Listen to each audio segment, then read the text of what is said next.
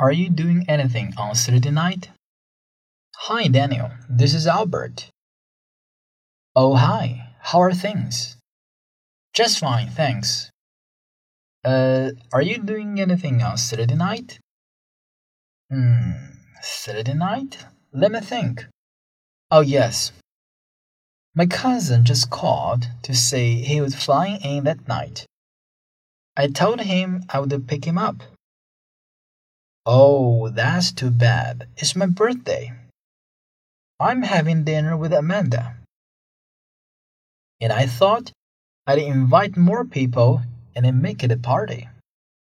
Gee, I'm really sorry, but I won't be able to make it. I'm sorry too, but that's okay.